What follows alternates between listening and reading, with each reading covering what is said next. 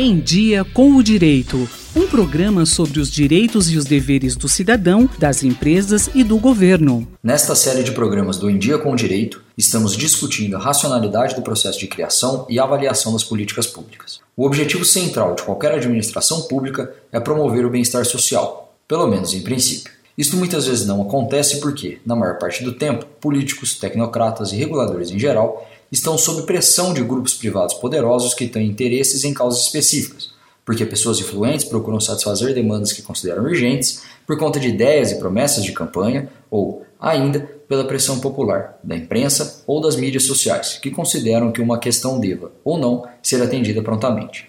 Tais pressões nem sempre conduzem a investimentos em políticas públicas realmente eficazes, o que levanta o debate sobre como os administradores públicos, principalmente os chefes dos poderes executivos, necessitam de ferramentas de gestão de políticas públicas que incluam análise de custo-benefício, sobre bases ao mesmo tempo técnico-racionais e democráticas.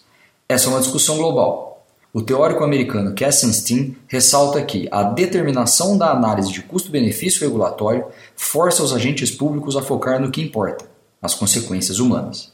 É necessário aprofundar, no Brasil, a adesão a uma filosofia regulatória que minimize o papel de interesses privados, falácias, idiosincrasias, opiniões ou intuições pessoais na construção de políticas públicas, contextualizando a figura do Estado regulador nos ditames constitucionais consagrados pela Carta de 1988, de modo a assegurar que o princípio da eficiência, inscrito no seu artigo 37, tenha condições práticas de tornar-se efetivo. Meu nome é Tiago Gumiero, sou advogado e pesquisador no grupo de pesquisa sobre ética e eficiência da administração pública, da Faculdade de Direito de Ribeirão Preto, da USP.